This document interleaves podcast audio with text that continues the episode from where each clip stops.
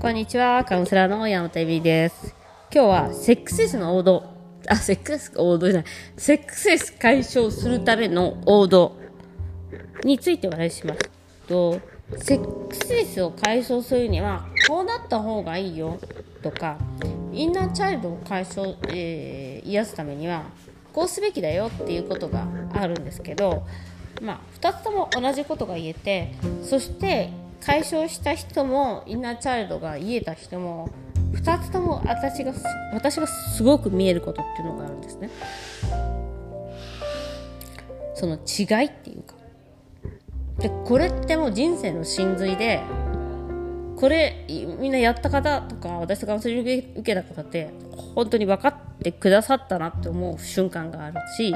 分かってほしいことが一つあるんです。でもうこれ真髄ねみたいなところ。が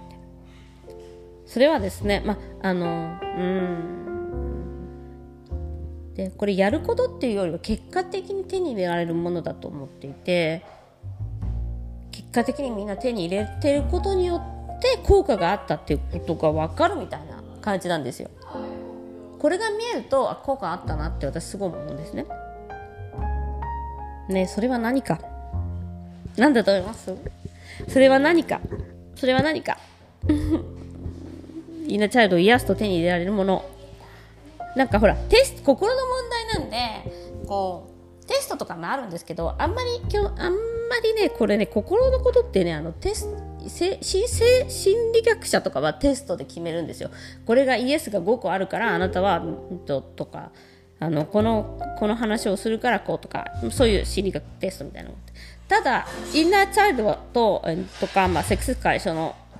カウンセリングをしている世界はちょっと違うんでまあこれってすごい測れないものだと思うんですね。で、これがあるから人生が成功するとかそういうことでもないんですけど、まあ、まあ、これがあった時点も成功者。あなたが成功者。だと思ってます。なんだそれなんだと思うなんだと思うなんだと思うっていうところで今日は結構引っ張りましたけど、それは優しさです。えっ、と、優しさはですね、視野が狭いと手に入れることができません。他人に対するねこれコミュニケーション術のことなの。つまり視野が狭くてイナーチャイルドが傷ついているとこの人たちみんな私に意地悪しているんだなって思うんです。悪い気持ちがあるに違いない。つまり被害者になる。簡単に言えば。被害者役をやるんです。それは今はずっと被害者役をやってたからお父さん2度なられるお母さんがいつもコントロールする、えー旦那さんにレースされるえモラハラされるそれ被害者役になっちゃってたんですけどいろんな視点というかその人たちを許していくに従ってはすごくいろんな視点を持つ以外ないんですよ。っていうのは人のことを理解するっていうのは人のことを今まで思っていなかった以上にその人の複雑な心理状態とか生きてきた過程とかその人が自分の目の前で見せる何かだけではないということを想像したり感じたりすることができるっていうことなんです。例えばすごい嫌な上司がいるとするじゃないですか。女性しかも女性上司しかもというか、まあ、女性の上司で本当嫌味ばっかり言ってこの人本当嫌なやつだなと思うじゃないですか。でも本当は、えっと、過去に男性からひ、えっと、性的被害を受けていた。としたら見方変えますよね。だってそんな性的被害があった人なんてかわいそうだなって思うじゃないですか。だからいつもイライラしてるんだな。だからいつもこの人カリカリしてるんだな、